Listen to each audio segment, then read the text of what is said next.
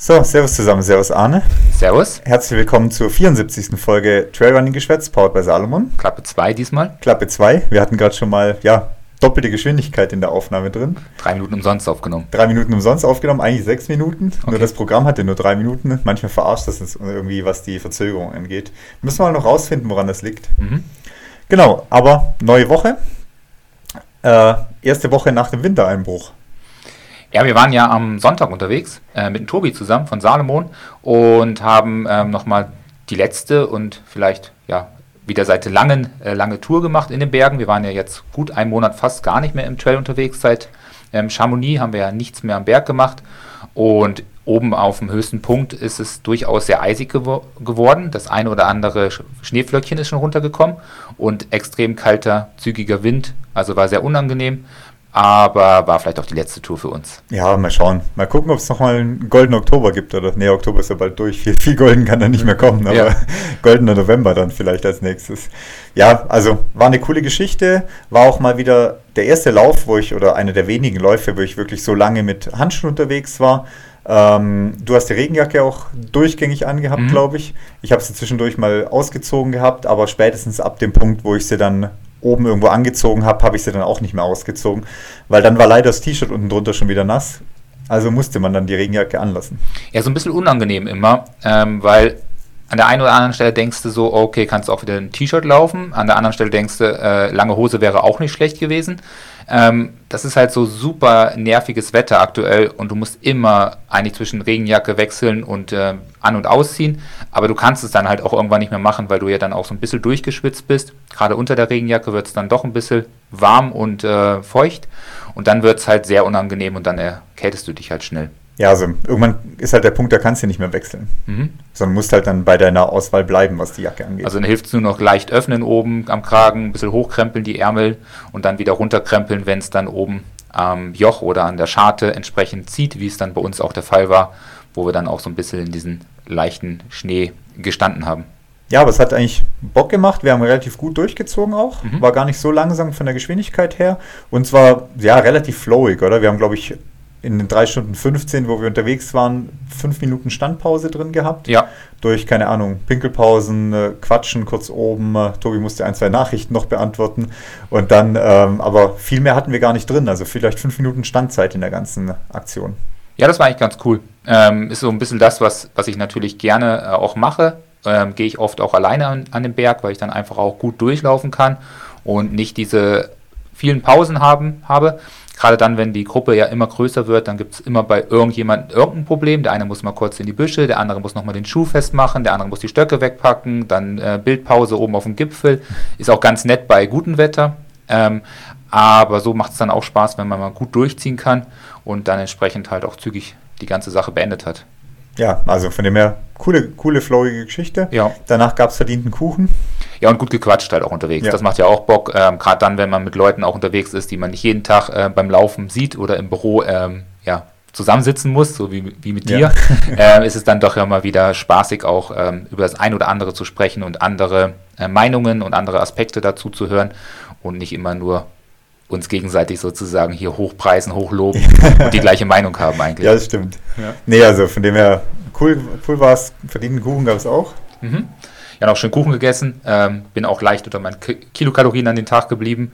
Da habe ich leider nicht mehr auffüllen können, weil der Kuchen dann entsprechend ein, zwei Stunden noch auf sich warten lassen musste, bis wir dann dort waren. Habe ich schon ganz schön gemerkt, war leicht unterzuckert. Ja, leider war die Kuchenauswahl nicht mehr so groß, dass man sich hätte noch ein zweites Stück genehmigen können. Ja. Ich glaube, wenn da so noch so ein, keine Ahnung, fette Schwarzwälder Kirschtorte rumgestanden wäre, hätte ich nochmal ein Stück genommen. Ja, auf jeden Fall, ja. genau, ansonsten sind wir ja eher im VC Max Training zurzeit. Mhm. Ähm, haben auch schon ja, in, einige Intervalle hinter uns. Äh, zweimal 400, also nicht zweimal 400, sondern zweimal 400 Meter Intervalle habe ich schon gemacht. Einmal achtmal, einmal zehnmal. Wir haben Bergintervalle am Samstag auf drei Minuten einmal gemacht gehabt und haben letzte Woche ja auch eine Minute Bergintervalle mal gemacht. Genau, bei den flachen Intervallen bin ich aktuell noch raus, auch wenn ich jetzt äh, richtig, richtig coole ähm, Schuhe da stehen habe, die ich unbedingt auch probieren möchte. Ähm, wir werden sicherlich nochmal darüber sprechen, aber einer hat auf jeden Fall viel Carbon verbaut. Ja, da bewegt sich gar nichts. Da bewegt sich nichts, aber da freue ich mich schon drauf. Ähm, aber die, die Leiste, die ich auch schon vor OCC und auch danach gemerkt habe oder auch während ähm, dem Wettkampf macht sich noch bemerkbar bei sehr schnellen, flachen ähm, Einheiten. Dementsprechend bin ich da noch ein bisschen vorsichtig, aber die letzten Wochen durch mehr Stabi-Training, ein bisschen mehr ähm, Dehnübungen auch, wird es doch deutlich besser. Also vielleicht ist es nicht die Leiste gewesen, vielleicht ist wirklich der untere Rücken. Wir sitzen doch echt scheiße hier und sehr viel im Büro. Ähm, also mal gucken, wie es sich verhält, aber momentan wird es besser und ich denke mal so in zwei Wochen steige ich auch mit den flachen Intervallen ein. Ja, so lange habe ich noch Zeit, ein bisschen was rauszuholen. Ja, am Berg reicht es ja für dich zum Glück. Da bin ich ja äh, trotz äh, leichter äh, Behinderung in der Leiste äh, sehr gut unterwegs ähm, und ähm, kann dich hier und da noch abziehen, auch wenn du mir immer ja, nervig dicht auf die Pelle rückst. Ja, muss man halt versuchen, solange es geht, ja. Ja. Mal gucken, was da geht. Mal gucken, was der Winter, was der Winter bringt. Ja, aber sonst haben wir ja ganz coole Intervalle gemacht. Ähm, fünf mal drei Minuten ähm, im Trail. Wir sind ja dann nicht äh, die Forststraße oder unser üblichen ähm, drei Minuten Berg hochgerannt, sondern haben das ja auf so einen trailigen ähm, ja, Serpentinweg gelegt. Das macht dann auch mal wieder richtig, richtig Bock, wenn man da so ein bisschen Abwechslung reinbringt und nicht immer nur stupide berghoch rennt und dort eigentlich nur auf die Geschwindigkeit und Intensität achtet, sondern auch so ein bisschen das ein oder andere Hindernis drin hat, mal den Stein ausweichen, mal über die Wurzel springen, mal einen großen Schritt über den ein oder anderen Felsen. Dann kann man auch noch mal ein bisschen Abwechslung in den Trail oder in die Intervalle reinbringen, ähm, indem der Kopf auch noch gefordert wird und die Intensität geht ja trotzdem hoch. Ja, das Hauptproblem ist mit dem äh, Laktat in den Beinen und dem verwirrten Kopf dann anschließend den tech einigermaßen technischen Downhill wieder runterzulaufen. Ja, das ist das Problem. Wir brauchen ein bisschen länger äh, runter als hoch. Ja, obwohl es bergab geht, ja. ja. Das ist aber unser Problem. Ja, also von dem her, macht immer Bock. Also wenn ihr da irgendwie drei Minuten Bergintervalle macht, muss nicht immer die stupideste Forststraße sein, sondern kann auch mal ein cooler Trail sein. Hauptsache, es ist noch ganz gut laufbar. Sollte jetzt nichts zum Steigen mit dabei sein bei den drei Minuten Intervalle und auch so, dass man halt noch einen schönen Schritt machen kann. Ja, oder Treppen sind auch gut. Wir müssen unsere Pyramidenintervalle dann noch machen. Da gibt es immer so eine letzte äh, Pyramide hoch bei unserem Kavarienberg. Die tun auch nochmal richtig weh, weil du dann noch einmal so richtig tief Luft holst und dann diese letzten 10 Sekunden Treppen eigentlich nur noch äh, mit einmal Luft holen so richtig durchsprintest. Dann nehme ich schon gar keine Luft mehr, da halte ich noch die Luft an. Ja, das tut richtig, richtig weh. Ähm, also da macht auch Spaß, wenn da mal so ein oder andere Treppe dabei ist, dann geht es muskulär auch nochmal gut rein in den Körper. Ja, also für alle, die sich aktuell im VZ Max Training befinden, das sind ja schon einige von unseren Athleten. Bei mir auf jeden Fall schon mhm. einige, bei dir wahrscheinlich auch. Ja, wird immer mehr jetzt. Ihr leidet genauso wie wir. Mhm. Also ziehen wir zusammen durch, würde ich sagen. Ja, haben wir noch ein paar Wochen vor uns. Wird ja. noch schöner Spaß. Ja, ein paar kommen noch. genau. Ähm, ja, was war so los äh, in den letzten Wochen? Ähm, oder letzte Woche besser gesagt. Erstmal der eine oder andere ist vielleicht schon drüber gestolpert, über eine neue Instagram-Seite, mhm. die von unserer Seite kommt, äh, Trailrunning-Geschwätz, gibt es jetzt auch als Instagram-Seite, weil wir da einfach ein bisschen, ja, direkteren Draht zu euch haben wollen, was auch Fragen angeht, was eure Fragen angeht, was eure Rückmeldungen angeht und so weiter. Also am besten alle jetzt mal kurz Podcast pausieren und direkt auf Instagram der neuen Trailrunning-Geschwätz-Seite folgen. Ja, du hast ja schon den ersten Eintrag geschrieben, wo wir etwas äh, perspektivisch verzerrt äh, im Schnee stehen. Ja, weil du so einen riesen Fuß hast. Ja, wahrscheinlich, ja. nee, also, wie gesagt, alle erstmal der Seite folgen, dann werden wir da in Zukunft auch die neuen Folgen droppen, werden auch, äh, ja, einfach über uns ein bisschen da was berichten äh, oder auch euch mal Bilder von Tests und so weiter zur Verfügung stellen, beziehungsweise auch mal die Möglichkeit geben, Fragen zu stellen. Genau. Genau. Ansonsten Wettkampftechnisch war relativ ruhig am Wochenende. Mhm. Ein oder andere kleiner Wettkampf. Kulmbach war auf jeden Fall. Was war, hat man noch? Ähm, ein paar Crossläufe waren schon am Wochenende. Also von dem her nichts wirklich Großes an Wettkämpfen jetzt gelaufen. Nee, eigentlich gar nicht. Also war. Ose, Ose Ultra war noch. Genau, der war noch ganz äh, etwas größer, aber sonst war es wirklich jetzt nicht mehr viel los. Haben wir ja schon irgendwie gefühlt drei Monate angekündigt. Jetzt ist wirklich die Zeit gewesen, wo nichts mehr los war. Ähm, ja, die Woche davor oder vor drei Wochen inzwischen war ja nochmal Nietzsche. Mhm. Ähm, habe jetzt auch nochmal ähm, das ein oder andere Feedback gehört, ähm, gerade von Stefan. Vielen Dank auch nochmal ähm, für seinen ausführlichen Bericht. Der hat auch nochmal berichtet äh, von der Stausituation. Ich glaube, wir haben auch noch einen anderen Athleten gehabt, der das ähnlich ähm, erlebt hat. Ähm, da gab es wohl bis zu 40 Minuten Stau ähm, vor der Verpflegungsstation. Also da mussten wirklich Athleten an der zweiten VP sehr lange warten. Da ging es erst auf der einen Straßenseite in so einen engeren Kanal lang. Dann mussten die Athleten die Straße queren, um dann zur Verpflegungsstation zu kommen, die auch wiederum auf der anderen Straßenseite recht gequetscht lag. Und da ist es echt brutal zum Stau gekommen. Also ich habe die Bilder gesehen das ist dann schon nicht mehr schön, muss ich sagen. Also da war irgendwie, würde ich sagen, ein Missmanagement. Klar, wir kennen jetzt inzwischen viele Staus. Wir haben das auch bei vielen anderen Veranstaltungen erlebt, dass es wenn es von breiten Vorstraßen in die schmalen Trails geht, dass es sich mal für einen Moment staut. Ähm, der ein oder andere Athlet schreibt mir, oh, ich habe dann eine halbe Stunde im Stau gestanden. Praktisch waren es dann oft immer nur wenige Minuten. Ja. Es kommt einem nur so lange vor. Ähm, verstehe ich auch, dass das extrem ärgerlich ist. Aber hier war es wirklich über 30 bis 40 Minuten, die der Athlet da im Stau stehen musste, weil er nicht vorangekommen ist. Und das ist dann natürlich schon sehr bitter. Ja, vor allem war es, glaube ich, die erste Verpflegungsstation. Zweite tatsächlich. Oder die zweite, deswegen ja. ist es da doch noch relativ echt eng zusammengelaufen. So nach 15 Kilometer war nach das 15 auch. Kilometer, das war beim 50er, gell? Beim, ja, 50er, ja, genau. genau. Ja. Ähm, nicht bei den ganz langen. Und da, ja, diese Leistungsdichte, gerade mal so, sagen wir, Mittelfeld, bisschen schlechter als Mittelfeld, die ist halt schon extrem dicht. Ja. Und da, ja, weiß nicht, was das Problem war. Vielleicht zu wenig Wasseraufgabestellen oben, ähm, die Leute sich für Wasser zu lang anstellen haben müssen. Ähm, ja, muss man auf jeden Fall eruieren mhm. von Sicht des UTMBs, beziehungsweise von Sicht vom Veranstalter von Nizza, ähm, was das Problem war. Weil das kann es halt nicht sein so. Ja. Also das darf halt einfach nicht passieren. Ja, da muss man halt irgendwie Wasserschläuche... Trail kannst du nichts machen, nichts ja. machen. Also du kannst halt nicht eine 10 Kilometer Runde durchs Dorf äh, laufen lassen, um dann entzerrt in den Z äh, Trail reinzugehen. Oder kannst den Trail ja auch nicht größer baggern. Aber sowas musst du halt was machen. Ja, ja da muss natürlich dann vielleicht auch einfach ähm, mehr Wasserschlauch hin, dass man sich nochmal irgendwie auffüllen kann, mehrere Wassermöglichkeiten ähm, zum Auffüllen der Flaschen, ähm, breiteres äh, Verpflegungsstelle, dass man mehr Leute gleichzeitig rangehen kann. Aber ich, das ist halt auch so. Ne? Es ist halt auch schwer irgendwo hinzubekommen. Wir sehen es ja auch selber in so statistischen ähm, ja, Bereichen, wo man dann sehen kann, wo natürlich auch die meisten Trailläufer unterwegs sind und die sind halt zwischen 500 und 400 leicht drüber, leicht drunter ITRA-Punkten unterwegs. Und da häuft es sich natürlich. Und wenn die sich alle entsprechend für so eine Veranstaltung anmelden, dann kommt es leider äh, zu Stau, aber an den Verpflegungsstationen ist es vielleicht nicht ganz so gut. Ja, also ob man dann mit irgendwie, keine Ahnung, Wassereimern arbeitet oder mehr Tanks arbeitet, wo man halt Wasser auffüllen kann, dann kann man da, glaube ich, schon mal ganz gut dagegen arbeiten.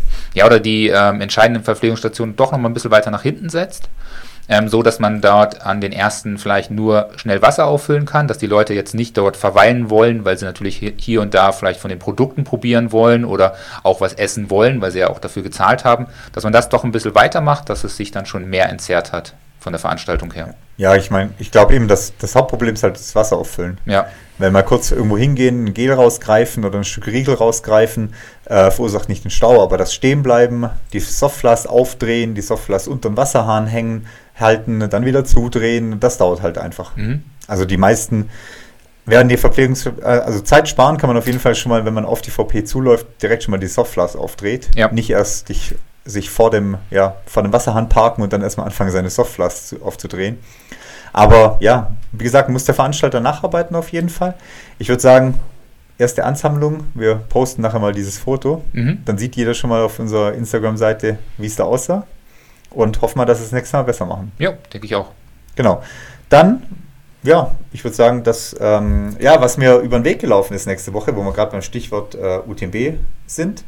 Es gab eine Statistik, nämlich ähm, von YouTube ähm, von Trailmix. Der ist ein, äh, auf Twitter kann man dem folgen, da gibt es immer wieder ein paar Insights äh, zur Trailwelt. Und der hat quasi sich die Mühe gemacht, ähm, die ähm, YouTube-Views während der UTMB-Woche zu vergleichen. Untereinander, unter den jeweiligen Jahren? Oder unter den jeweiligen Jahren quasi. Mhm. Also wie viele Views hatte der UTMB äh, auf den Videos während der UTMB-Woche? Mhm. Und äh, 2019, vor Corona, hatte, hatten sie in der Woche 700.000 Views auf die, auf die UTMB-Streams oder UTMB-Videos. 2021 hatten sie dann 1,1 Millionen, also da schon gute Steigerung von 400.000. 2022 1,7 Millionen, mhm. 600.000 Steigerung und 2023 jetzt 2,3 Millionen. Boah, also nochmal ja. 600.000 draufgepackt, äh, 35 Prozent mehr wie letztes Jahr. Und wenn man halt schaut, im Gegensatz zu 2021 komplett verdoppelt. Ja. Also auch hinter dieser YouTube-Geschichte, Livestream-Geschichte ist halt eine extreme Macht oder extreme Power, auch was sponsorentechnisch das Ganze angeht, was werbetechnisch angeht.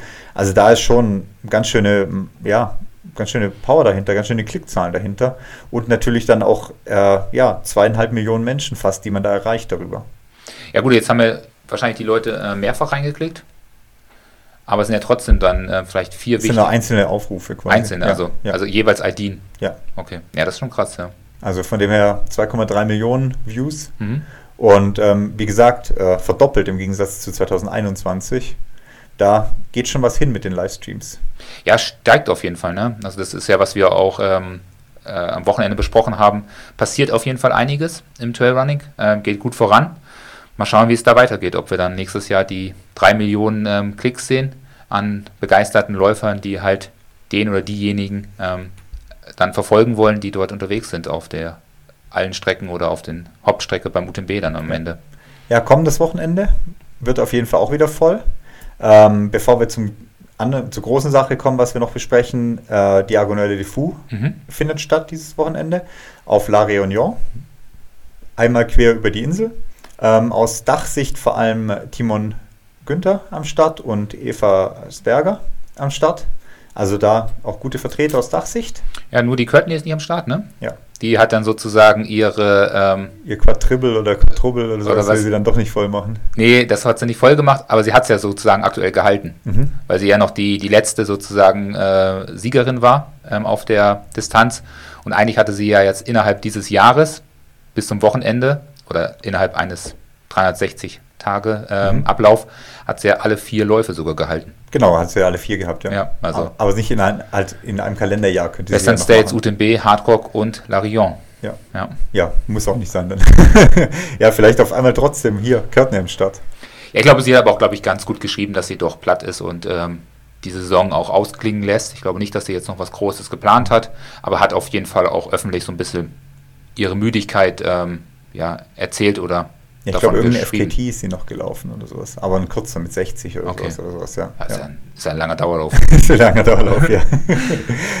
genau, dann ist am Wochenende noch äh, Festival Templier, mhm. der ja quasi auch traditionell relativ stark besetzt ist immer. Ähm, und das sieht man auch dieses Jahr wieder in der Startliste. Also allein, wenn man die Startliste halt durchschaut, ohne jetzt zu wissen, äh, Wer startet oder nicht startet, ist Jonathan Albon steht auf der Startliste, Francesco Puppi steht auf der Startliste, Andreas Reiterer zum, was weiß ich, wievielten Mal dieses Jahr, ähm, Sebastian Speller steht auf der Liste, Jared Hazen, ähm, Arthur Bouillon steht auf der Liste. Also da ist wirklich eine, ja, wirklich eine gute, gute Favoritenzahl zusammen eigentlich, ja. Ja, bin ich gespannt. Gibt gutes Preisgeld und deshalb melden sich da entsprechend auch viele Leute an.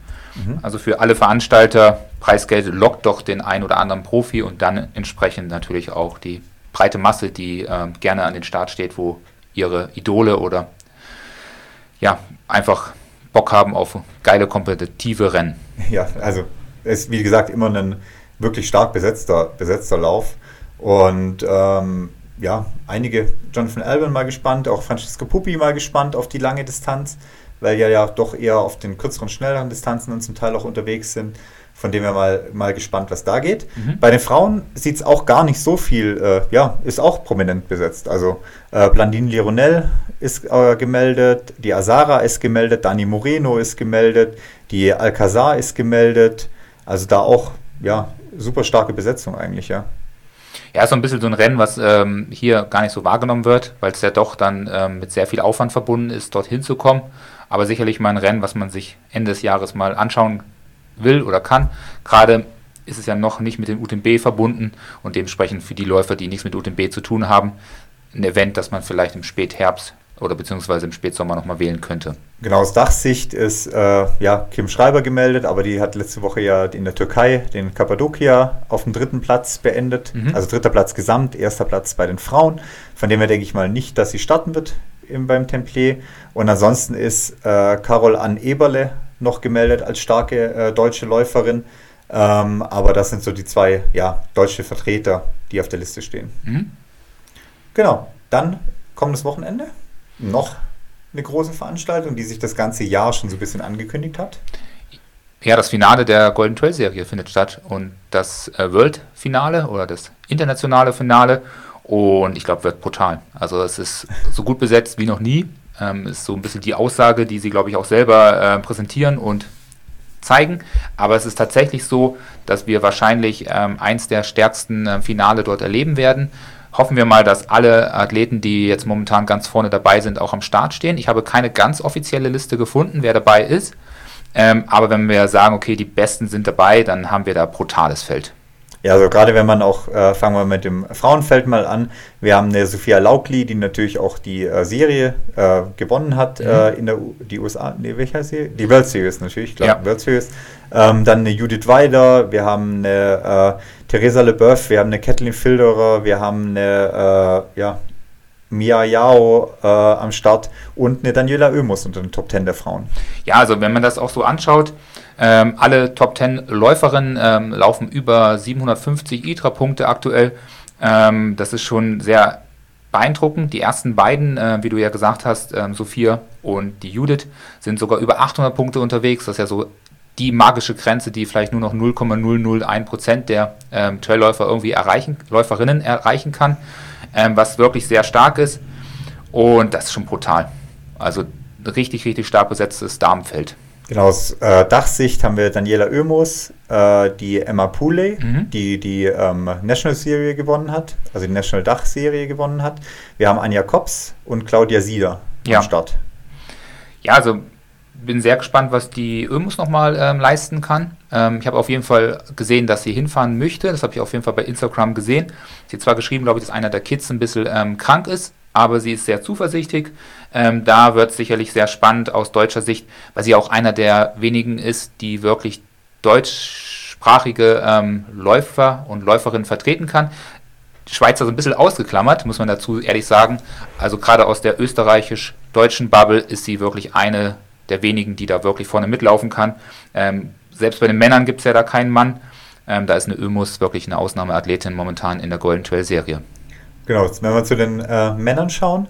Ähm, Remy Bonnet steht natürlich ganz oben mit mhm. seinen Leistungen dieses Jahr, auch mit Pikes Peak und ähm, Mont Blanc Marathon, wo er, oder war Mont Blanc Marathon, war da glaube ich auch gute Leistungen äh, abgeliefert gehabt. Steht natürlich ganz oben, 947 ITRA-Punkte. Aber auch Roberto De Lorenzi, Manuel Merias, äh, Patrick Kippengeno, der Pole Bart Brzezinski, ähm, Daniel Pattis, also auch da wirklich starke Top Ten. Ähm, alle über 900 ITRA-Punkte. Ja, brutal. Also ähm, alle laufen über 900 ITRA-Punkte, die in der Top 10 stehen. Äh, da werden noch der ein oder andere folgen, die auch weitere 900 ähm, Punkte äh, regelmäßig laufen können oder auch diese Punkte auch im Gesamt ähm, Statistik haben. Also bin ich sehr gespannt, was dort noch geht. Ich denke, es wird sich jetzt nicht allzu viel mehr ändern, ähm, wenn wir die letzten Sieger und, und Siegerinnen immer anschauen, aber wird auf jeden Fall ein richtig cooles Wochenende und da bin ich sehr gespannt, was da geht. Los geht's ja mit so einem kurzen Auftakt von ein paar Kilometern und dann kommt Samstag und Sonntag ähm, das jeweilige Rennen, getrennt Frauen und Männer. Ähm, Samstag machen dann die, die Frauen das erste lange Rennen über 26 Kilometer und 1400 Höhenmeter. Recht laufbar für die mhm. meisten. Ähm, und am nächsten Tag folgen dann die Männer auf der gleichen Strecke am Sonntag, den 22. Oktober, dann das Männer-Hauptrennen. Genau, das äh, Prozedere ist so, dass die, äh, der Prolog, diese 5 Kilometer, der gibt 100 Punkte. Mhm und ähm, für den Sieger und dann runtergerechnet auf die dahinter Platzierten und der Lange gibt 300 Punkte und die runtergerechnet auf die dahinter Platzierten dann. Genau, Donnerstag das erste Rennen, die Frauen zuerst, dann die Männer, dann wieder die Frauen am Samstag und am Sonntag dann wieder die Männer. Genau, aus äh, Dachsicht bei den Männern ist Hans-Peter Innerhofer, Sven Koch und Lukas Gasser die drei Vertreter, die auf der Liste stehen. Und ähm, ja, so Halbdach ist Thomas Roach, der immerhin in Innsbruck wohnt, viele Rennen in letzter Zeit hier ja auch gelaufen ist, letztes Jahr auch sich echt gut präsentiert hat in der World Series. Und er ist quasi der, ja, mehr oder weniger fast vierte Vertreter da in der Richtung. Genau, also auch hier die Schweizer wieder leicht ausgeklammert. Ähm, natürlich ist ein Remy Bonnet auch ein Dachathlet, genau. genauso wie die Judith Weider auch eine Dachathletin ist. Ähm, aber ähm, die haben sich ja nicht über die ähm, nationale Serie schon qualifiziert. Sie laufen ja schon länger in der internationalen Serie. Genau, soweit äh, das. Ja, ich glaube, eine wirklich spannende Geschichte gibt es auch bei Eurosport mhm. auf jeden Fall zu sehen, Samstag, Sonntag. Also informiert euch da, wer schauen will, entweder bei YouTube, äh, könnt ihr sicherlich bei der Golden Trail Series oder bei Salomon direkt den Stream schauen oder eben auch bei Eurosport. Ja, ich bin aber gespannt, was da noch geht. Ob wir vielleicht auch in den nächsten ähm, Jahren auch mehr deutsche Läufer dort äh, an den Start sehen ähm, das ist ja dieses Jahr wieder kein so richtig gelungen, gerade aus Männersicht. ähm, schafft es keiner, sich dort in diesem äh, internationalen Feld zu behaupten.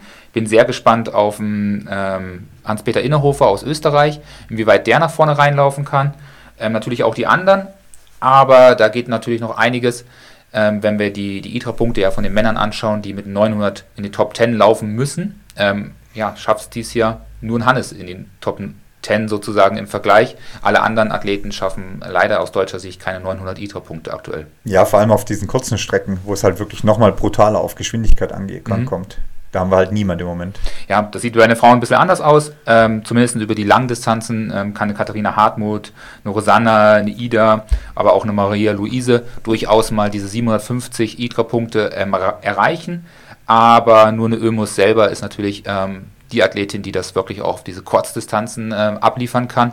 Ähm, die anderen haben es dieses Jahr eher über die Langdistanzen gezeigt.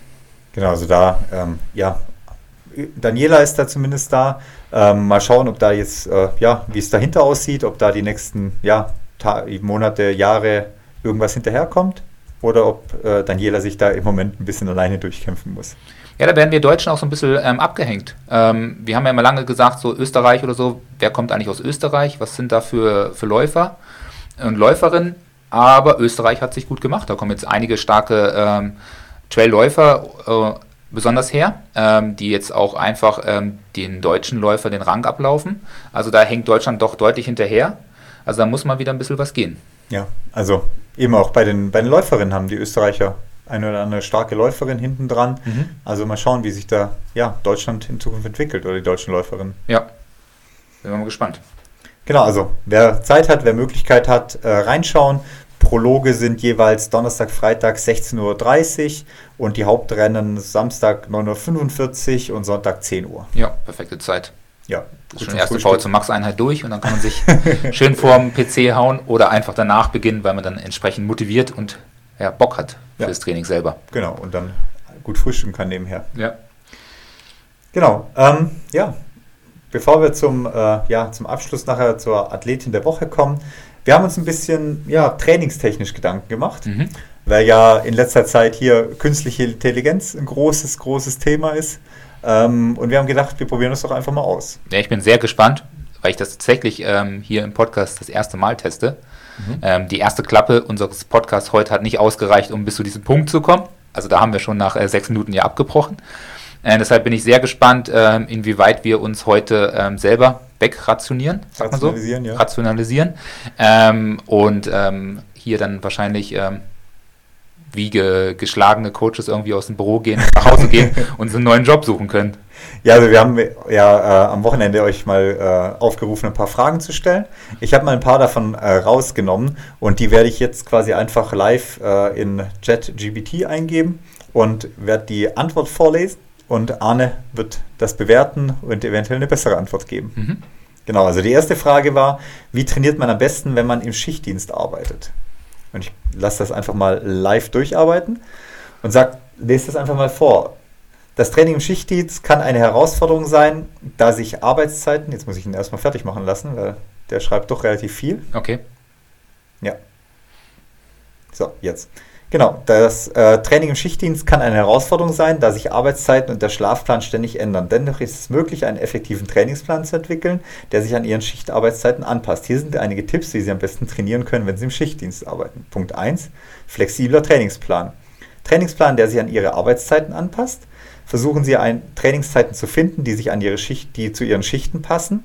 Manchmal ist es vielleicht am besten, direkt nach dem Aufwachen oder kurz äh, direkt nach dem Aufwachen oder kurz vor der Arbeit zu trainieren. Zweitens, Konsistenz. Das bedeutet quasi an den Tagen, äh, dass sie an den Tagen, an denen sie frei haben und an den, denen die Tagen, in denen sie arbeiten, jeweils trainieren sollten. Die Gewöhnung an einen regelmäßigen Rhythmus kann helfen, ihre biologische Uhr anzupassen auf das Training. Dann Schlafpriorität. Schlafen ist wichtig für Regeneration und Muskelaufbau. Stellen Sie sicher, dass Sie trotz Training und Schichtdienst ausreichend Schlaf zu bekommen. Viertens, kurze intensive Out, äh, Workouts. Wenn Sie Zeit haben, können Sie kurze intensive Workouts in Ihren Zeitplan integrieren. Hochintensives Intervalltraining kann effektiv sein und erfordert nicht viel Zeit. Mahlzeitenplan. Planen Sie Ihre Mahlzeiten, um ausreichend Energie für Ihr Training zu haben. Ähm, vergessen Sie sich nicht aufzuwärmen und auch äh, ja, Cool-Out zu laufen, um äh, Verletzungen zu vermeiden. Geben Sie sich genug Zeit für Regeneration. Ähm, es kann einige Zeit dauern, bis Sie sich an den Schichtwechsel angepasst haben. Und ähm, ja, letzter Punkt, konsultieren Sie einen Fachmann. Ja, wenn, das ist ja gut. Ja. Wenn Sie Schwierigkeiten haben, einen effektiven Trainingsplan im Schichtdienst zu entwickeln, ziehen Sie Unterstützung eines Sporttrainers oder Ernährungsperten in Betracht. Ja, ich glaube, das ist auch ähm, gar nicht so verkehrt, der, der letzte Punkt, weil ähm, wir Trainer ja da mit einer gewissen Neutralität drauf schauen. Ähm, wir Athleten selber, jetzt wieder aus Athletensicht gesprochen, neigen natürlich dazu, dass wir ja trotzdem die wichtigen Kerneinheiten irgendwie in so einer Schichtwoche reinquetschen wollen.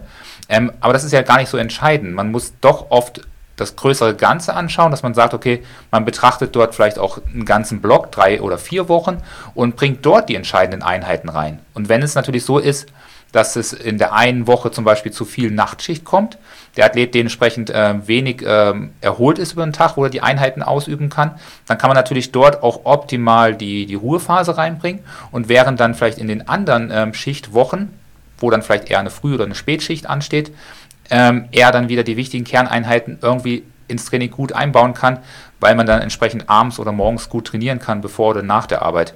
Ähm, da ist es einfach auch wichtig, dass man da vielleicht so ein bisschen neutraler drauf schaut. Was hat man geschafft? Kriegt man alle Einheiten unter und nicht zu sehr in dieser einen Wochenstruktur bleibt und sagt, okay, ich muss alles in dieser Woche reinquetschen. Ja, oder vor allem mal, oder vielleicht auch mal diese normale Wochenstruktur halt aufweicht, indem man sagt, eine Woche geht dann von Mittwoch bis Mittwoch. Genau, wir haben auch einige Athleten, die wirklich ähm, gerade im Arztbereich ähm, dann so drei, vier Tage Schicht hintereinander haben, wo sie ähm, sehr äh, viel arbeiten müssen. Dann haben sie oft auch wieder ähm, ein, zwei, drei Tage, wo sie ähm, überschaubar wenig arbeiten müssen, beziehungsweise frei, frei haben. haben.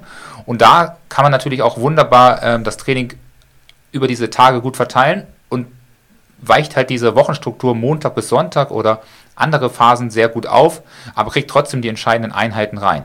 Und dann natürlich auch genau das, was es auch ähm, du gerade vorgelesen hast, dass man natürlich vielleicht nach harten Schichten nicht gleich mit den Intervallen beginnt, sondern erstmal mit etwas leichteren Intervalleinheiten äh, startet oder vielleicht nur mit lockeren Läufen und dadurch dann vielleicht dann am nächsten Tag, wenn man wieder ausreichend erholt ist, sowohl vom Training als auch von der Schicht, dann entsprechend halt die harten Intervalle läuft und da nicht gleich am nächsten Tag ähm, den Körper weiter ähm, fordert oder schädigt, indem man natürlich auf eine harte Schichtabfolge oder harte Arbeit, vielleicht 24-Stunden-Schicht oder sowas, gleich nochmal ein hartes Training oben drauf packt. Genau, also die Antwort auf jeden Fall, glaube ich, schon mal ein paar Punkte, die man auch hier sich rausnehmen kann. Mhm. Also auch vom, äh, von der äh, künstlichen Intelligenz quasi. Gerade sowas wie äh, kurze Intervalle, hochintensive Trainings, um Zeit zu sparen, einfach in dem Bereich.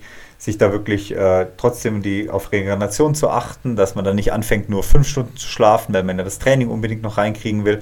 Also ein paar Tipps ganz gut zu gebrauchen aber natürlich auch der Verweis darauf, dass sowas hier immer nur so individuell sein kann, wie so ein automatisch generiertes Programm das halt auch erstellen kann. Ja, also ein bisschen um die Ecke denken, dann geht es, glaube ich, ganz gut.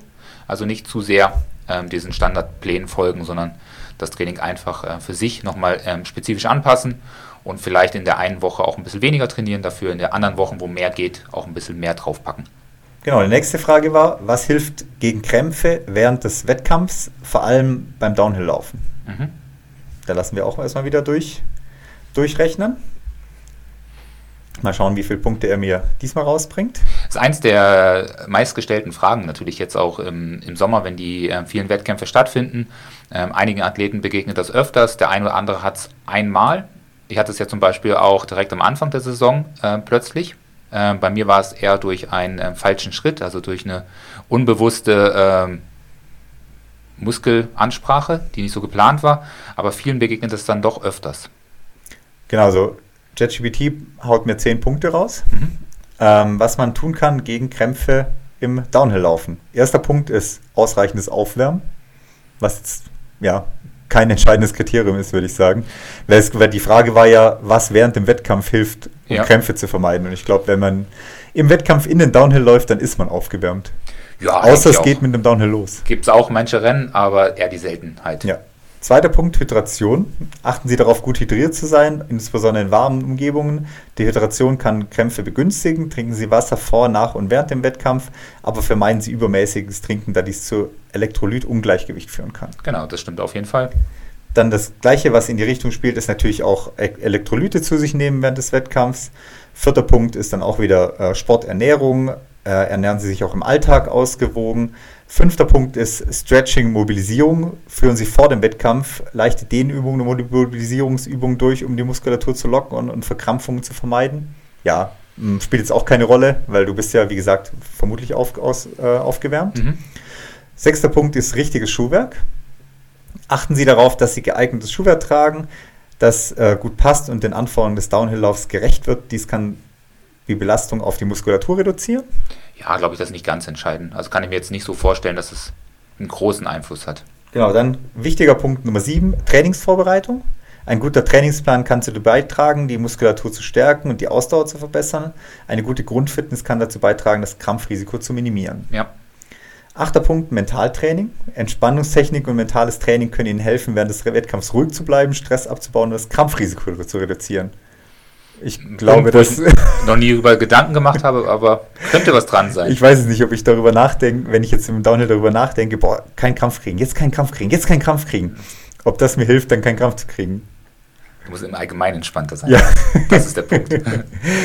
genau. Äh, neunter Punkt: Soforthilfe äh, bei Krämpfen ist dann quasi, versuchen Sie stehen zu bleiben, die betroffene Muskulatur zu dehnen und zu massieren. Trinken Sie Wasser und Elektrolytgetränk. Mhm. Das passt soweit. Und der zehnte Punkt, Erholung. Nach dem Wettkampf ist es wichtig, sich zu erholen, dehnen, zu kühlen, die Muskulatur und sich die Ruhe geben, zu regenerieren. Ja, ist sicherlich wichtig. Ähm, aber im Mittelteil waren, glaube ich, ähm, die, die wichtigeren ähm, Sachen, glaube war Punkt 4. Ähm, deshalb, ich sehe es jetzt nicht, was Lars mir da vorliest. Ähm, da geht es natürlich auch darum, dass man im Vorfeld auch zum Beispiel ähm, nicht weniger isst. Also gerade viele Athleten neigen dazu, im Bereich des Tapern, wenn das Training natürlich auch immer weiter reduziert wird, vielleicht auch ähm, die Kost zu reduzieren und dadurch natürlich auch eine Aufnahme von Elektrolyte ähm, zu minimieren und dadurch vielleicht auch schon mit einem Mangel in das Rennen zu starten. Also achtet wirklich auch darauf, dass ihr eher normal ist, auch wenn ihr sagt, so, ja, heute habe ich ja einen Pausentag gemacht, weil ich direkt in der Wettkampfvorbereitung ist, esst trotzdem normal, esst vielleicht ein bisschen weniger von mir aus, aber fangt jetzt nicht an, irgendwie nur ein bisschen Salat zu essen und dort halt auf wichtige ähm, Mineralien zu verzichten. Ja, und, oder auch sowas wie, ähm, wenn man dann weniger isst, man vergisst halt dann teilweise, dass man über die Nahrung ja auch Wasser auf sich nimmt mhm. äh, oder zu sich nimmt. Und ähm, viele kommen dann nicht mehr auf ihre ja, geforderte Trinkmenge oder erwünschte Trinkmenge, wenn man doch so viel vielleicht dann nicht wirklich trinkt, sondern halt viel noch über Nahrung aufnimmt an Flüssigkeit. Genau, und dann der andere Punkt ist natürlich Training. Ähm, umso besser trainiert, umso weniger sind Krämpfe äh, da oder kommt zu Erscheinungen. Deshalb natürlich eine gute Vorbereitung ist damit verbunden, dass auch keine Krämpfe auftauchen. Ähm, wenn man da merkt, man neigt dazu, vielleicht in vielen Rennen oder öfters immer am gleichen Oberschenkel zu oder an der gleichen Stelle zu krampfen, dann ist es nie, sicherlich nicht verkehrt, dass man dort vielleicht auch mit gezielterem Training nochmal in den Muskel reinarbeitet oder auch in den, wie heißt es, äh, Gegenspieler. Genau. Der kann nämlich das auch das Problem sein, dass gar nicht der krampfende Muskel das Problem verursacht, sondern der Gegenspieler. Deshalb trainiert dann dort auch nochmal gezielt mit Krafttraining, wenn ihr merkt, ihr habt Probleme. Und wenn ihr eure Verpflegung noch bisher noch nicht gut strukturiert habt, hat es ja auch das Programm ausgespuckt, dann liegt es in den meisten Fällen daran, dass ihr euch schlecht verpflegt, dass ihr zu wenig ähm, Nahrung aufnimmt, zu wenig Energie aufnimmt und dementsprechend achtet darauf, dass ihr euch nochmal zusätzlich ernährt. Das Problem mit extrem Schwitzen, das sind äh, eher die wenigsten Athleten, die extrem schwitzen und viel Salze verlieren, die sollten vielleicht nochmal darauf achten, dass sie bewusst ein bisschen mehr Elektrolyte oder Salze aufnehmen im, im Rennen aber die meisten reicht es wirklich aus, dass sie die Nahrung gut gestalten und dementsprechend dort auch über die Sportnahrung genug Elektrolyte aufnehmen, die wirklich fast 109 oder zu 99,9 Prozent auch immer mit Natrium, sage ich richtig, Natrium, ne? Ja. Ähm, versetzt ist oder beigemischt wurde. Genau, also von dem her die Antwort gar nicht so schlecht. Ein bisschen zu wenig Fokus auf Training mhm. in der Antwort. Äh, von den zehn Punkten ist genau ein Punkt, was Trainingsvorbereitung angeht. Und da zählt die Trainingsvorbereitung auch viel mehr auf die Grundfitness ab. Wobei man ja Downhill, wie du sagtest, schon sehr über Krafttraining vorbereiten kann beziehungsweise auch über Downhill-spezifische Laufübungen vorbereiten kann. Genau, ist Und das ist natürlich was, wo wir äh, entsprechend im Trainingsplan reinbringen können, wo jetzt hier aber in so einer automatisch generierten Antwort einfach fehlt. Ja, ein ganz wichtiger Punkt. Also gerade, ich habe es jetzt eher auch meine Antworten auf allgemeine Krämpfe bezogen, aber natürlich im Downhill, wenn man ähm, nie Downhill läuft, dann kann es durchaus übel werden für Muskulatur. Ja. Genau, und das ist so ein bisschen, bisschen zu wenig äh, berücksichtigt von der künstlichen Intelligenz in dem mhm. Fall. Eine dritte Frage nehmen wir noch rein. Ähm, da war nämlich die Frage, ähm, wie sieht es zum Beispiel mit einem Long Run aus? Ähm, kann, weil oftmals ist es ja so, beim Long Run steigt ja die Herzfrequenz hinten raus, auch wenn du die Pace immer gleich hältst. Ja. Kardiovaskulärer Drift nennt man das. Ist nicht ähm, nur beim Long Run der Fall, sondern auch beim Marathon, wenn man ja. konstanten Marathon im gleichen Tempo durchläuft und das vom Anfang bis Ende hinbekommt, was ja auch vielleicht eins der optimalsten Pacing-Strategien ist, ähm, dann merkt man auch, dass dort die Herzfrequenz trotzdem ähm, steigt. Also das kann man sehr schön beobachten für diejenigen, die jetzt vielleicht die letzten Wochen auf dem Marathon unterwegs waren. Genau, dann ist nämlich die Frage, was macht man dann? Also reduziert man die äh, Pace, dass die Herzfrequenz quasi nicht höher steigt, oder lässt man die Herzfrequenz hochsteigen, hält, versucht aber die Pace zu halten? Mhm. Und dann mal schauen, was uns die Antwort gibt. Also es ist ja, wie gesagt, wie du sagst, eine typische Geschichte aus dem Marathontraining. Du sollst quasi ähm, einen langen Lauf machen, drei Stunden, genau mit der Herzfrequenz und äh, anschließend sagt der Athlet, ja, ging nicht, weil die Herzfrequenz ist mir weggelaufen hinten raus oder ich musste die Pace extrem reduzieren, dass ich die Herzfrequenz halten kann. Genau, ja. Genau, und deswegen wäre meine Frage an das Programm, Long Run nach Herzfrequenz, Problem kardiovaskulärer Drift, Pace halten trotz höherer Herzfrequenz oder Tempo reduzieren. Und ich habe als Schwierigkeit noch dazu gesetzt, nenne mir fünf Studien zu diesem Thema. Die offizielle Antwort ist, der kardiovaskuläre Drift bezieht sich auf eine allmähliche Erhöhung der Herzfrequenz bei konstanter Intensität während eines Langstreckenlaufs. Ja. Soweit richtig. Dieses Phänomen kann während eines intensiven Laufes dazu führen, dass ihre Herzfrequenz allmählich ansteigt, obwohl sie ihr Tempo konstant halten. Ob sie ihr Tempo beibehalten oder reduzieren sollten, wenn die Herzfrequenz steigt, hängt von verschiedenen Faktoren ab. Darunter ihr Trainingsziel, ihr Fitnesslevel und ihr persönliches Empfinden. Das war die offizielle Antwort. Okay. Es gibt einige kontroverse Diskussionen über die beste Herangehensweise an, den, an einen kardiovaskulären Drift. Einige Läufer versuchen das Tempo zu halten, während eine andere eine Herzfrequenzzone einhalten. Hier sind einige Studien, die sich mit dem Thema beschäftigen.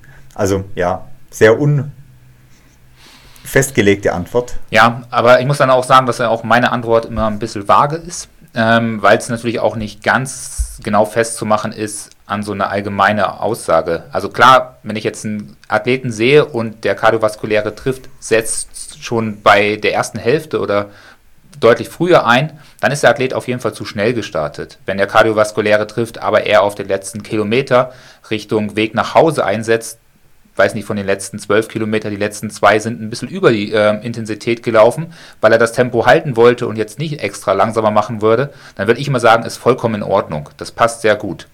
Natürlich ist es so, und da hat das Programm auch recht gehabt, dass es sehr an den äh, Fitnesslevel gebunden ist, ähm, wie weit das dann hinten raus steigt.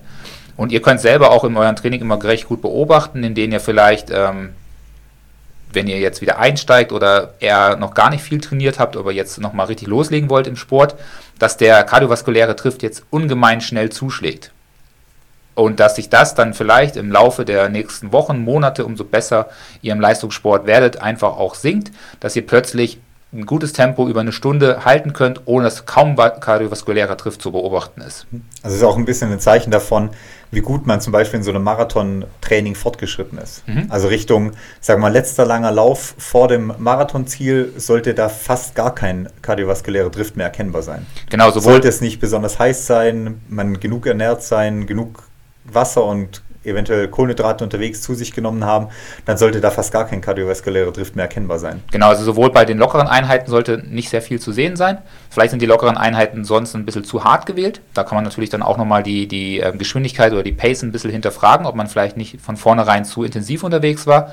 Aber auch äh, bei Marathon-Tempoabschnitten sollte natürlich möglichst wenig kardiovaskulärer Drift zu sehen sein, weil man ja eigentlich bis 30 Kilometer, 32 Kilometer fast äh, mit gerade Herzfrequenz durchziehen möchte und dann erst den kardiovaskulären ha Trift haben möchte, wenn man im Marathontempo vielleicht auf den letzten 5 bis 10 Kilometer ist, weil sonst kommt natürlich dieser Mann mit dem Hammer und man äh, hat einfach keine Energie mehr, weil der kardiovaskuläre Trift dann schon bei Kilometer 20 in sein Wunschtempo eingetreten ist.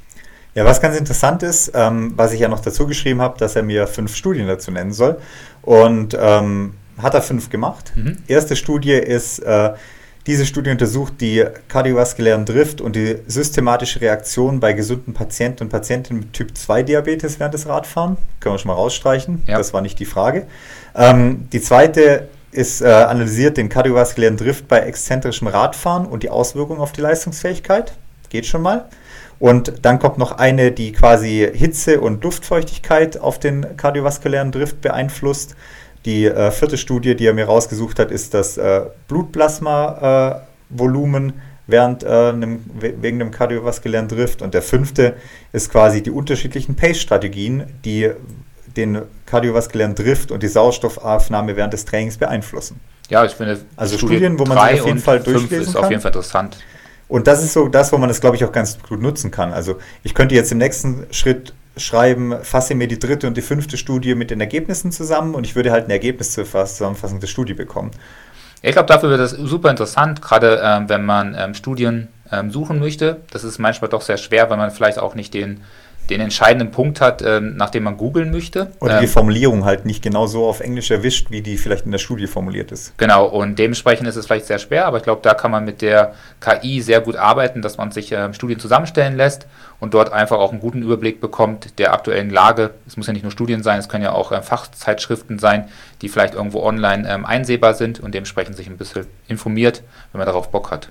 Der letzte Punkt von, dem, von der Antwort ist wieder der wichtigste Punkt. Ah, okay.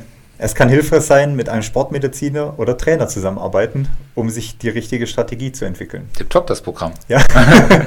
also wir sind noch nicht ganz nutzlos. Genau, also der Hinweis kommt da immer noch drauf. Ja, ja und als letztes haben wir dann äh, gedacht, wir geben ihm einfach mal vor, was wir als Ziel haben. Also zum Beispiel, wir haben, äh, wollen einen Trainingsplan haben über zwölf Wochen für die 80 Kilometer Lavaredo mit 4600 Höhenmeter.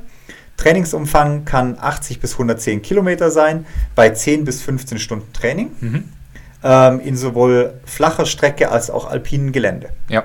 Also da wirklich mal einen 12 Stunden, äh, 12 Wochen Trainingsplan. So wie es für uns vielleicht der Fall wäre. Genau. Und ähm, erstmal das erste, was äh, hier die KI macht, ist quasi die äh, Wochen auch in Themen einzuteilen. Woche 1 bis 4 ist Grundlage legen. Hier geht es vor allem einfach nur Montag Ruhetag, Dienstag flaches Laufen, 10 Kilometer, Mittwoch äh, flaches Laufen, alpines Laufen, Donnerstag flaches Laufen, Freitag alpines Laufen, Samstag flaches Laufen, Sonntag Ruhetag. Mhm. Da ist keinerlei äh, Intensität jetzt quasi drin gewesen. Und so bauen sich komplett die ersten vier Wochen auch, auch auf. Also wirklich nur Grundlage die ersten vier Wochen. Längen, langer Lauf bis 30 Kilometer flach, bis 15 Kilometer alpin. Okay. Wochen 5 bis 8 kommt dann die intensive Phase. Da ist es so, dass aber auch ja, 30 bis 35 Kilometer dann im Flachen gelaufen wird. Freitag äh, ist dann 15 bis 18 Kilometer alpines Laufen, aber Intervalle hat er mir jetzt hier zum Beispiel nirgends reingeschrieben. Er also nennt die Phase dann zwar alpine, äh, in, äh, intensive Phase, aber intensive Phase ist dann eher darauf, dass halt die äh, Kilometerleistung ein bisschen hochgesetzt wird. Also die Geschwindigkeit einfach. Nee, nur die Kilometer gehen halt hoch. Ah, die Umfänge. Ja. ja.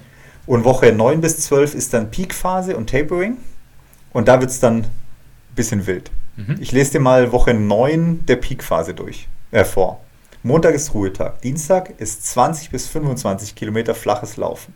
Mittwoch ist 20 bis 25 Kilometer alpines Laufen. Donnerstag ist 20 bis 25 Kilometer flaches Laufen. Freitag ist 20 bis 25 Kilometer alpines Laufen. Samstag ist 45 bis 50 Kilometer flaches Laufen. Sonntag ist Ruhetag. Okay, ja.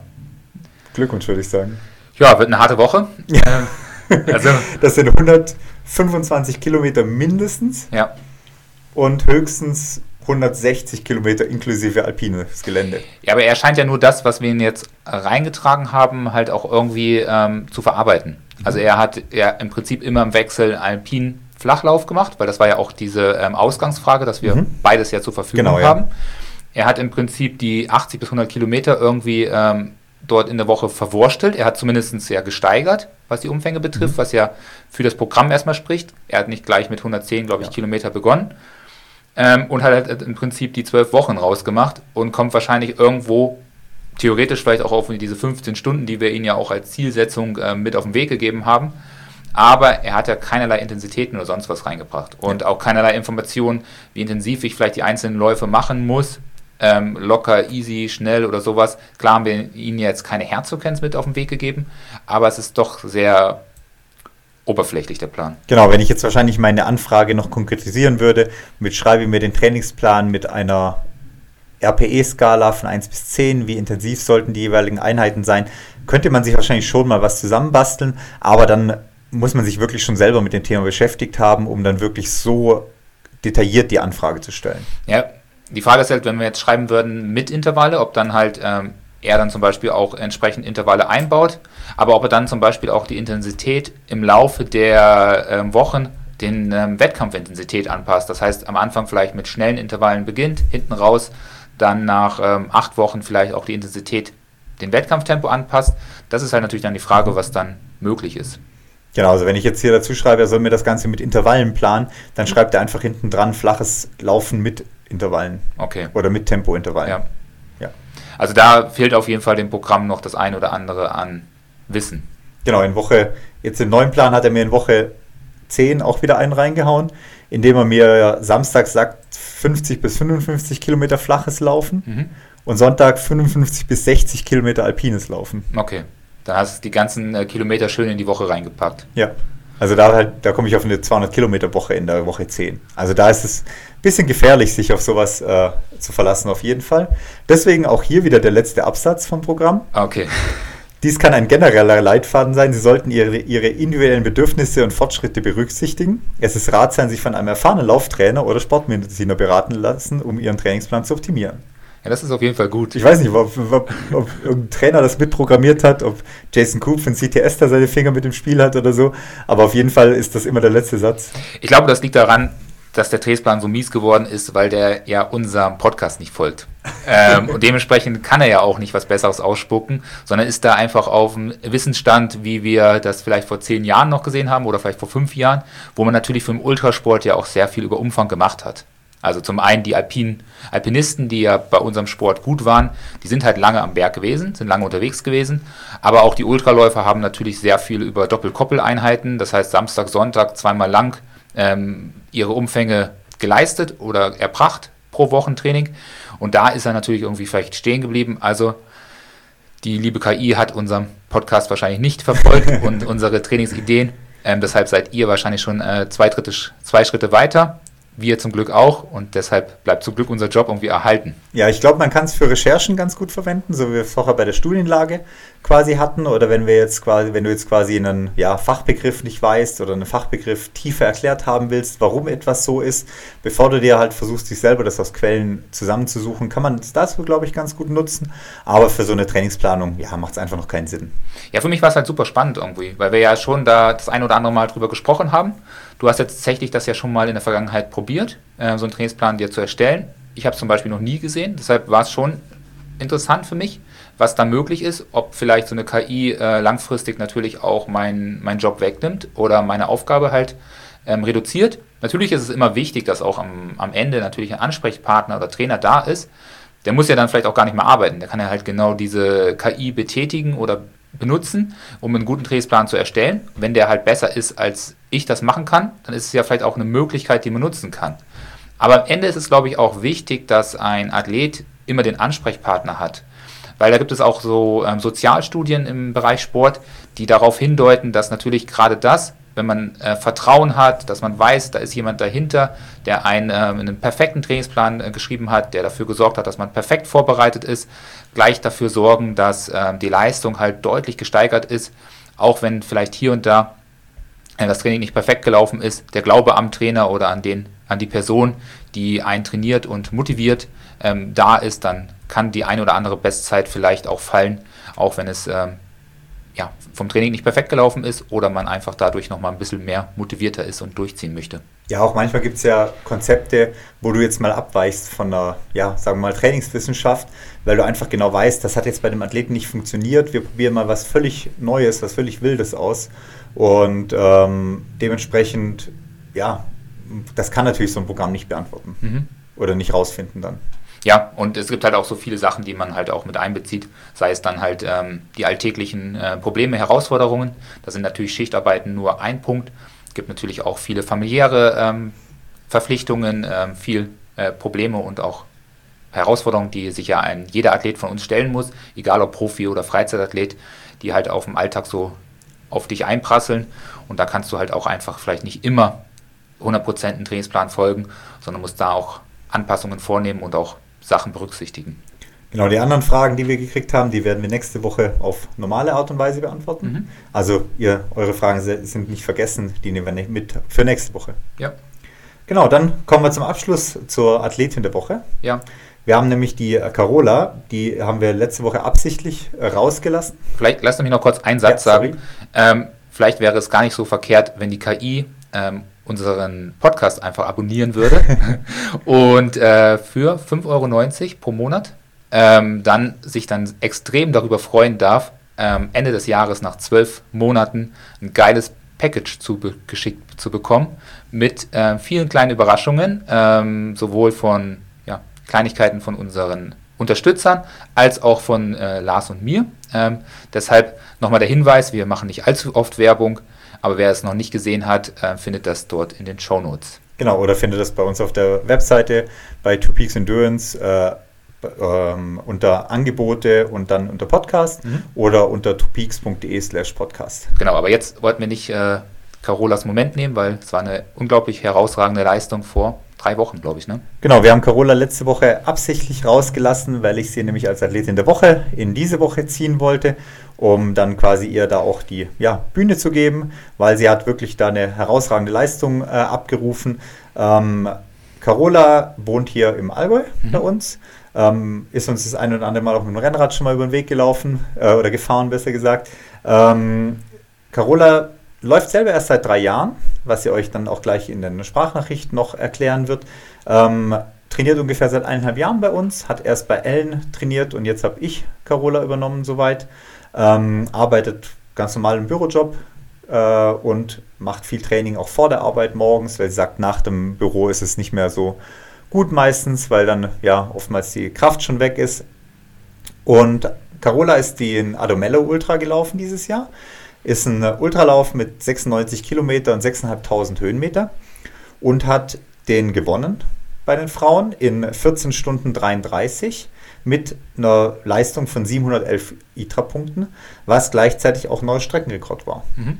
Und ich habe Carola ausgewählt, weil sie ein gutes Beispiel ist, wie sie auch dann nachher selber erklären wird, wie man, wenn man mit ja, nicht ganz so guter Einstellung, nicht mit ganz so gutem Gefühl in ein Rennen startet, wenn man merkt am Anfang, boah, die Beine sind schwer, wird das heute über was, soll ich aussteigen, lasse ich es einfach gleich bleiben.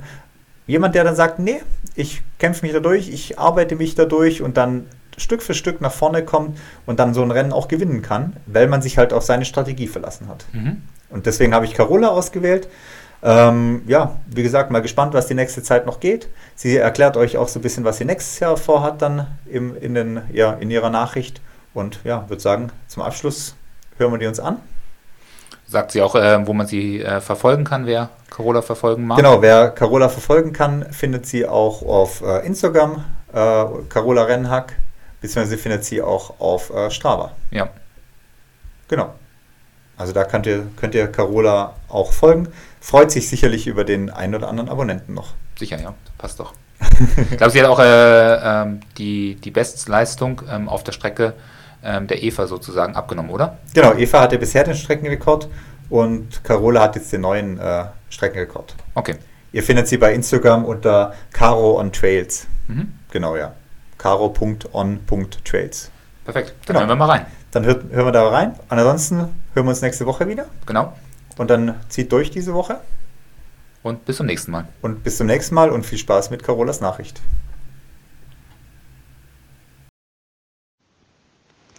Hallo zusammen. Erstmal herzlichen Dank, dass ich heute da sein darf und ein bisschen was über mich und über meine Erfahrungen beim Adamelle Ultra Trail erzählen darf. Ähm, erstmal kurz zu mir. Ich bin Carola Rennhack, bin 37 Jahre alt und wohne im Allgäu.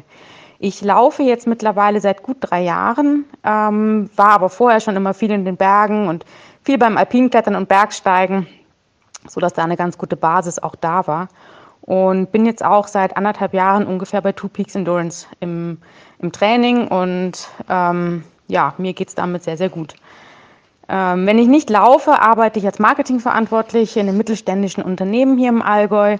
Also ein ganz normaler Bürojob. Ich habe auch kein Homeoffice, sprich ich fahre jeden Morgen ähm, ganz normal ins Büro und am Nachmittag ja, eben wieder nach Hause ähm, und trainiere quasi wie die meisten anderen, die ähnlich arbeiten, damit abends nach der Arbeit oder am späten Nachmittag eben. Ähm, und im Winter aber auch viel, wenn es diese kürzeren Zone 5 Einheiten gibt, ähm, gern dann mal vor der Arbeit, weil ich einfach merke, dass ich nach der Arbeit schon müde bin, platt bin und ähm, ja, da einfach so eine Zone 5 ähm, Einheit für mich dann irgendwie auch wenig Sinn macht. Genau. Vor gut zwei Wochen bin ich beim Adamello Ultra Trail auf der 100 Kilometer Distanz gestartet und konnte eben dieses Rennen dort gewinnen.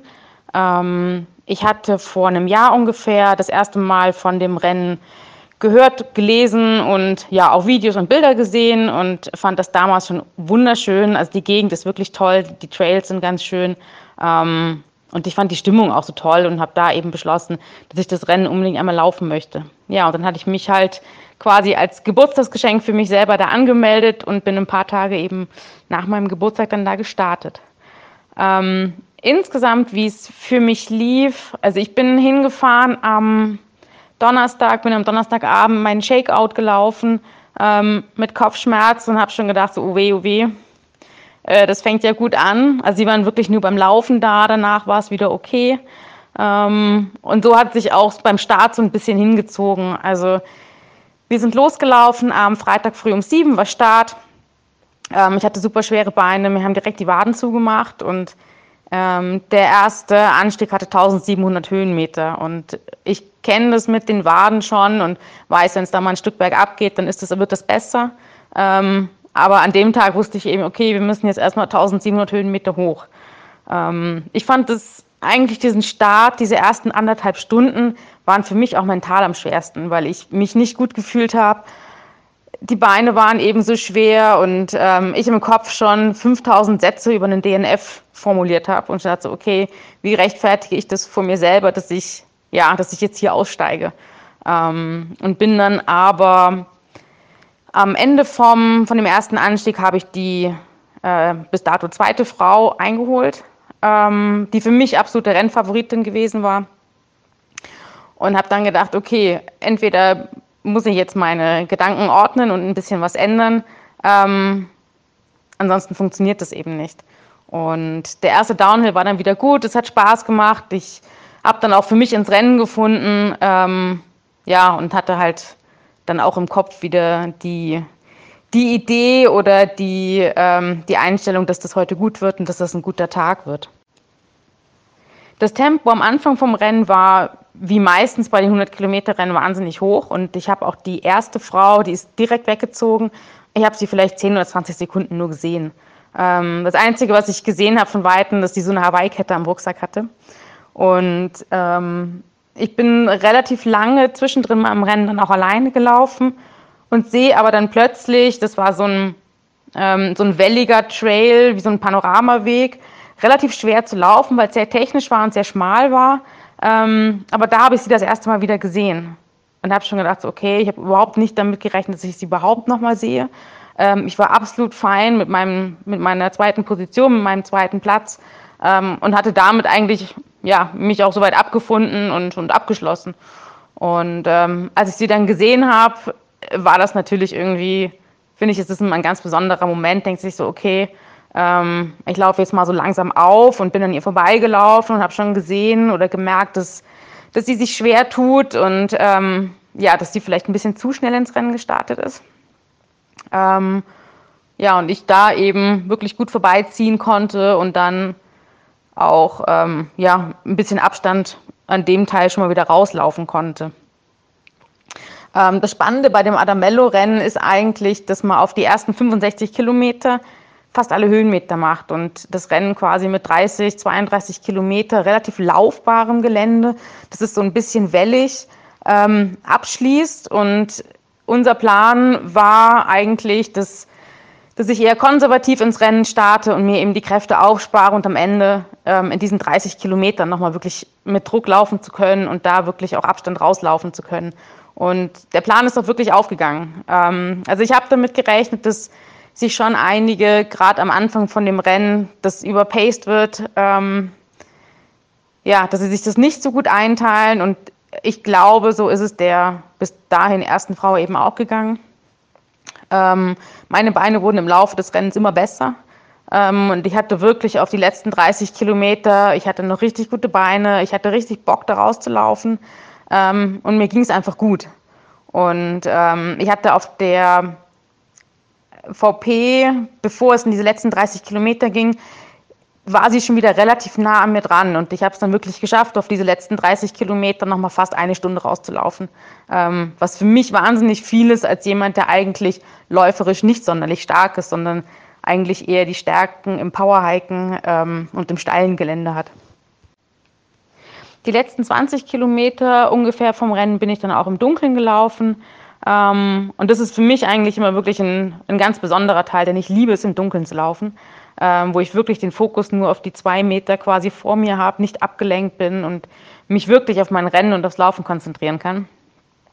Ähm, und ja, es war mucksmäuschenstill, es war niemand mehr da. Man läuft so oberhalb von den Dörfern ähm, entlang, entlang. Das ist einfach wunderschön. Und ähm, ich finde immer so nach so einem langen Rennen oder wenn man so lange unterwegs ist, ist es ein ganz, ganz toller Moment, wenn man so in die Nähe der Ziellinie kommt oder des Zielorts kommt und man quasi das Ganze schon hört. Und ähm, ich habe dann relativ bald schon meinen Namen gehört und habe dann gedacht, so, okay, wird das jetzt wirklich wahr? Gewinne ich jetzt dieses Rennen? Also das habe ich mir nie zu träumen gewagt und das war auch eigentlich gar nicht meine Erwartung, an dieses Rennen ranzugehen, dass ich das gewinnen kann. Und ähm, bin dann halt im Dorf runtergelaufen, man läuft dann noch so fünf Schleifen durchs Dorf und denkt sich so, boah, wann kommt man endlich am Ziel an? Ähm, und bin dann eingelaufen und muss sagen, das war wirklich der schönste Zielanlauf, den ich je in meinem Leben erlebt habe. Ähm, es gab Konfetti, was ich irgendwie ziemlich geil fand. Ähm, und es waren, es waren super viele Leute noch da. Ich meine, es war auch schon abends, es war dunkel, es war kalt. Ähm, aber da wurde eben noch richtig gefeiert und es war wirklich richtig, richtig wunderschön. Ähm, und ich habe dann im Interview nach dem Zieleinlauf, da habe ich eigentlich erst erfahren, dass es auch der Streckenrekord wurde, was ich, also, ja, niemals erwartet habe und ähm, dass ich auch die erste Frau bin, die jemals in den Overall Top 5 gefinisht hat. Und ähm, ich habe ihn nur so angeschaut und habe nur gesagt, wow, okay, jetzt bin ich nochmal sprachlos. Ähm, ja, und das war wirklich, also es ist ein wahnsinniger Moment und ich habe auch zwei, drei Tage danach noch gebraucht, um irgendwie zu verstehen und zu verarbeiten, was da eigentlich passiert ist. Die Resonanz nach dem Rennen war, war gigantisch. Also ich habe mein Handy aus dem Rucksack geholt und ähm, habe das Gefühl gehabt, mein Handy ist explodiert, während ich den ganzen Tag unterwegs war. Ähm, ich habe dann erstmal meinen Eltern telefoniert und irgendwie den engsten Freunden, die keine Läufer sind, ähm, erstmal kurz Meldung gegeben, dass es mir gut geht, dass ich es überlebt habe und ähm, ja, wie das Ergebnis war. Und habe dann aber auch für mich erstmal zwei, drei Tage gebraucht, um, um zu verstehen, was da passiert ist, um das Ganze sacken zu lassen und ähm, habe auch gesagt, ich glaube das Ganze erst, wenn die ITRA-Punkte schwarz auf weiß drinstehen. und ja, das war ja dann so und ähm, ich habe mich natürlich mega gefreut. Also ähm, ja, für mich war das ein Wahnsinnsergebnis, auf das ich auch wirklich stolz bin.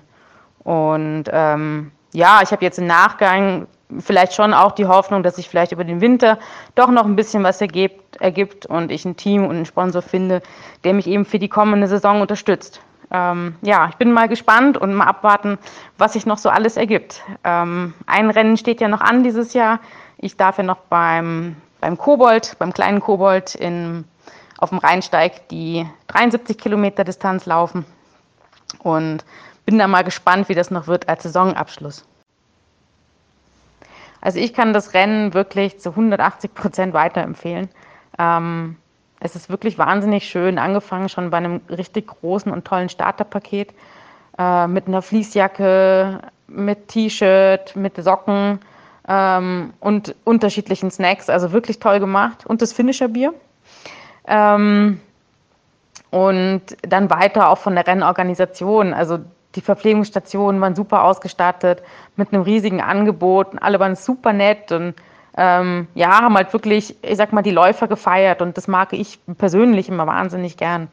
Ähm, Zieleinlauf habe ich schon erwähnt, wie toll es war und ich habe sogar am nächsten Morgen im Auto, ich habe da auf dem Gelände geschlafen, ähm, noch zwei Tage dann. Die letzten Einläufer von den 170 Kilometern gehört, die sind am Samstag, glaube ich, dann ins Ziel gekommen oder Sonntag, bin mir nicht sicher. Und selbst die wurden noch richtig gefeiert mit dem Feuerwerk in der Nacht. Also es war richtig, richtig toll.